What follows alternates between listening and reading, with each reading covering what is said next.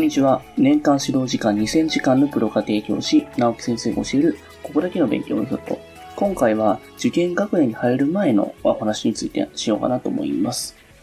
それではやっていきましょう。幼児期にさしたらいい習い事っていうのは何ですかってことなんですけど、今は習い事の選択肢も多岐にわたり、幼児教育、英語、ピアノ、バレエ、スイミング、絵画、将棋、プログラミングと、まあ、いくつも掛け持ちしている子が珍しくないんですが、英語教室を2つ掛け持ちしている子もいるぐらいなんで、えー、本当にね、まあ、サラリーマン以上にね、忙しいような子供が多いです。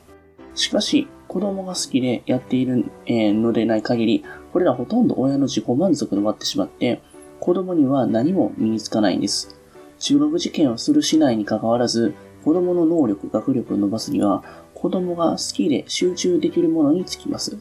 本を読むのが好きなのに、嫌いな算数教室に放り込まれ、毎日親に怒鳴られながら、え宿題をこなす日々。そういったのは子供を算数嫌いにするだけです。一つのことに没頭し、集中できる子は後に大きく伸びてきます。学力的に、成熟度的に、まあ、あの、中学受験に不向きであっても、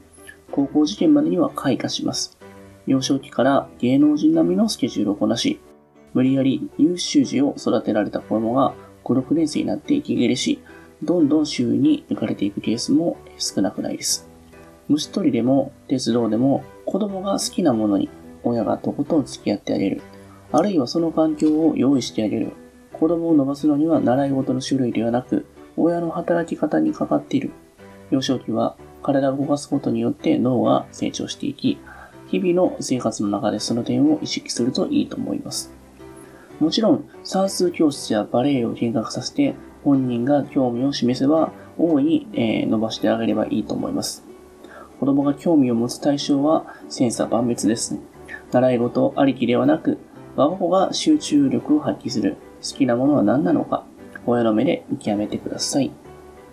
続いて、塾には何年生から通わせる方がいいですか？今のほとんどの塾は、4年生から中学受験のカリキュラムをスタートさせています。1年生から3年生の間は、中学受験そのものに直結というよりも、勉強の地ならし、あるいは科目に興味を持たせるという位置づけになっています。よって、塾に乗っかっていくんやったら、4年生からっていうことになります。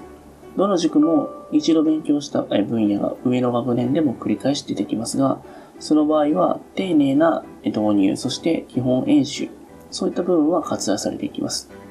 もし何らかの事情で5年生の秋から入塾となった場合は、1年半分の未習分野を家庭で、えー、補う必要があります。もちろん5年生の秋から受験勉強を始めた子、6年生の夏から始めた子もいますが、中学受験で扱われる内容量を全て扱うには、それ相応の時間が必要であり、この場合は非常に熱心な親御さんの協力、あるいは個別指導や家庭教師といったフォローなしには厳しい現実です。さらに5年生の後半ともなると、入塾テストそのものを突破できないというケースも出てきます。3年生の2月から本カリキュラムがスタートし、えー、塾業界が一方的に作ったものなんですけれども、えー、塾に通うと決めた以上は、その流れに乗っ取るっていうのが、負担が少なくて済むのも事実です。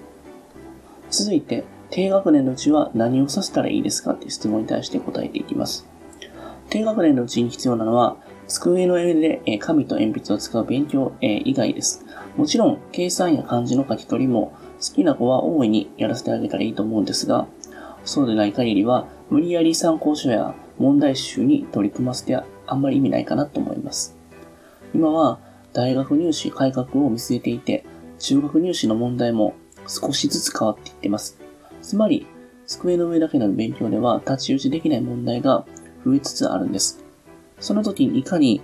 受験勉強以外の経験や知識、人間としての幅があるかどうかが問われています。特に理科とか社会。高学年になった時、社会嫌いっていう風に言わないように、地図を片手にいろんなところに行ってみる。歴史ドラマを見たりとか、地理マニアや、えー、ほんとそういったね、え歴女とかね、歴用になるくらい、家族でそれらを楽しむことが大事かなと思います。理社が好き、あそういった得意な子には大抵家庭内で、そういったようなね、えー、なしかけがね、行われています。国語においても問題文で戦時中の話が出てきた時に、戦争を題材にした映画を見たことがある子、原爆ドームに行ったことがある子、そういった子っていうのは、空襲とか防空壕という言葉が出てきてもきちんと理解できます。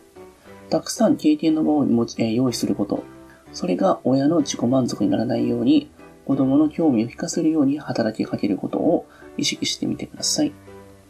続いて、低学年のうちに中学受験の向き不向きは判断できますかっていうことなんですけれども、率直に言いますとできません。えー、例外的に最難関校に合格していく子に限っては判断できます。いろいろなことに興味を持ったり、深く考える力があったり、学年よりずっと先の内容も理解できている。そういった子は成熟度も高く、学校で一目置かれており、1年生のうちから、えー、図学を表しています。とはいえ、中学受験生のうちの1%にも満たないケースで、あまり参考にはなりません。4、5年生になれば、ある程度判断がつきます。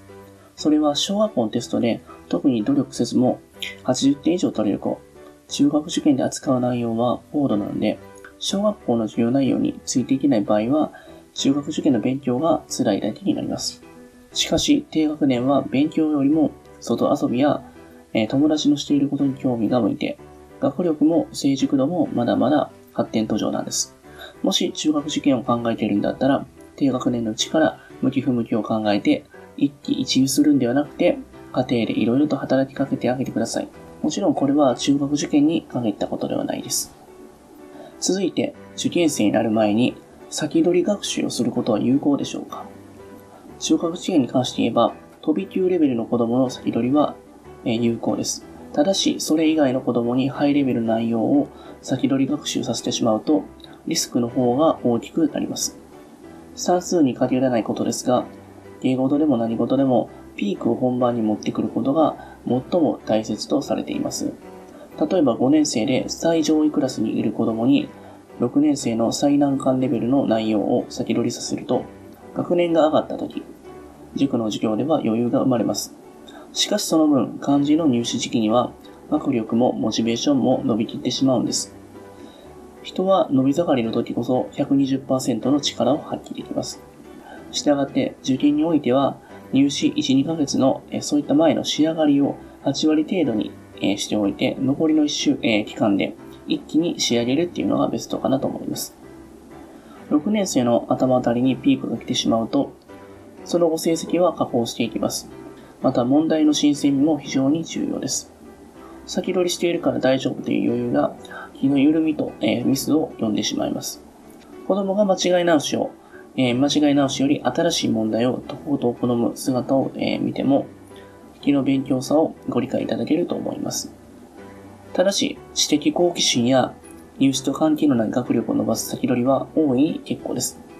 算数オリンピックや、え、漢字検定1級などを目指す姿勢は、ぜひ応援してあげたらなと思います。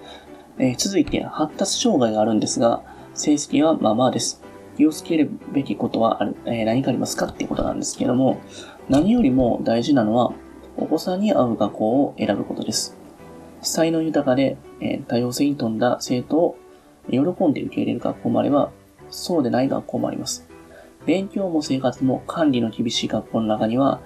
成績、会社だけではなく、集団生活から少しでもはみ出る行動をとる生徒を容赦なく、え、切り捨てる。そういった場合があります。そうならないためにも、事前に学校説明会や個別に学校に、ま電話してあらかじめどのような対応を取るべきか聞いておきましょう。学校側がはっきり言わない場合は、文化祭や学校公開なので、え、高校生に実態を聞きましょう。そのような、え、学校がある一方で、え、中学に入って学習障害と診断された生徒に対し、えまあ、学年及び学校が一丸となってチームを組んでフォローしてくれるケースもあります。このような対応している学校は、質問に対して具体的な事例で答えてくれるので安心ですね。また、受験勉強をするにあたり、集団塾が合わないケースもあるかもしれません。そのような場合は、面倒見の良い小規模な塾や個別指導、家庭教師などでお子さんが最大限能力を発揮できる環境づくりを探してみてください。えー、続いて、中学校の学園祭や学校説明会ではどういうところを見たらよいですか？って話をしていきます。まあ、大前提としてお子さんにどのような6年間を送ってほしいかという、そういった軸を持つことが大事です。その過程の軸によって、学校で見るべき部分が変わってきます。部活に思いっきり打ち込んでほしい場合やったら、グラウンドは確保されているのか、部活に、どの程度予算がつくのか、顧問の先生の熱心かとか、進学実績にこだわるんだったら、授業速度についていけない場合のフォローはあるのか、中1から塾に通わないといけないのか、家庭の塾がないと、どの学校に行っても全て素敵、どこも同じように見える、そういう風になってしまい、最後まで志望校を絞り込めず、最終的に塾が進めてくる偏差値順でパッケージ通りに受験するという風になります。家庭内で塾ができたら、学園生は一番のチャンスです。晴れの場ではありますが、生徒や、えー、先生とフランクで話すことができます。生徒と話す場合は、まだあまり学校が分かっていない中学生よりも高校生がおすすめです。学校説明会はいわゆる宣伝の場で、綺麗事、あるいは実態にそぐわないことしか言わない学校もあります。まあ、あの、突っ込んだ質問がしにくい場合は、別日に学校訪問しましょう。潔く学校を案内し、いろんな説明を包み隠さずしてくれる学校、あるいは電話質問にも応じないとか、学校の対応に歴然とした差があります。その体質の差はお子さんが6年間過ごす上でも、えー、大きく影響するんではないかなと思います。続いて、えー、夏休みはどのように注意して過ごせばいいか、1年生から3年生についてお話していきます。中学受験をする市内に関わらず、1年生から3年生の過ごし方は共通しています。学習習慣をつける、思い切り遊ぶということです。器用な子供は、夏休みが始まって最初の数日で宿題をすべて終わらせますが、毎日15分でいいので、学校の宿題会で机に向かう習慣を身につけましょう。1学年上の漢字を練習する。えー、好きな昆虫を毎日スケッチする。何でもいいです。毎日取り組む時間を決めることも大事です。もちろん取り組むテーマは親が一方的に決めるのではなくて、親子で話し合ってください。1ヶ月以上取り組めば、ある程度形になります。そして何よりコツコツ、えー、取り組むという姿勢を一時だけでもつけやすいのが、この夏休みのメリットです。夏休みが終わったら手作り賞をあげたり、最大限に褒めてあげてください。また、たくさんの経験をさせてあげてください。勉強付けのスケジュールを組まれる過程もあるんですが、学力を伸ばしたいんやったら、多岐にわたる経験が、えー、学習の基礎となります。子供にせがまれたからといって、決してゲームとか動画サイト付けにならないようにしてください。これらに関しては、夏休み中の厳密なルールを決めておくことをお勧めします。続いて、夏休みはどのようなことに注意して過ごせばよいでしょうか ?4 年生から5年生。4年生で最も大事なことは、学習習慣を身につけることであり、学習内容を深めることはその次になります。5年生で最も大事なことは、学習スペースを崩さないことであり、次いで重要分野を攻略することになります。どちらの学年も優先順位は以下となります。計算漢字に毎日取り組む。夏季講習に通う。夏季講習に出た塾の宿題に取り組む。2月から7月で習った学習の内容の補強。えー、はじめのね、計算漢字は必ずやりましょう。まだ受験学年ないので、まあ、旅行とかで、えー、そういったところがまあね、解禁にならなくてもいいかなと思います。塾の宿題は全てするに越したことはないんですが、中には難しい問題で終わらないのもあります。ここで無理やり積み込んで勉強嫌いになるのは本末転倒です。あまりに時間のかかる分野は、塾の先生に相談して、最低限やるべき問題だけを選びましょう。今回は、えー、受験学年になる前の、えー、勉強方法について具体的に話しました。今日もありがとうございました。最後に、えー、私たちからお願いがあります。こちらの番組の配信を聞き逃さないためにも、各ポッドキャストでの登録やフォローをお願いいたします。ご意見、ご質問につきましては、説明欄にある、番組ホームページよりお問い合わせください。そしてですね、家庭教師エレンはですね、まあ、現在、LINE アットの方でもね、有力な情報を発信してますので、ぜひぜひご登録ください。それではまた。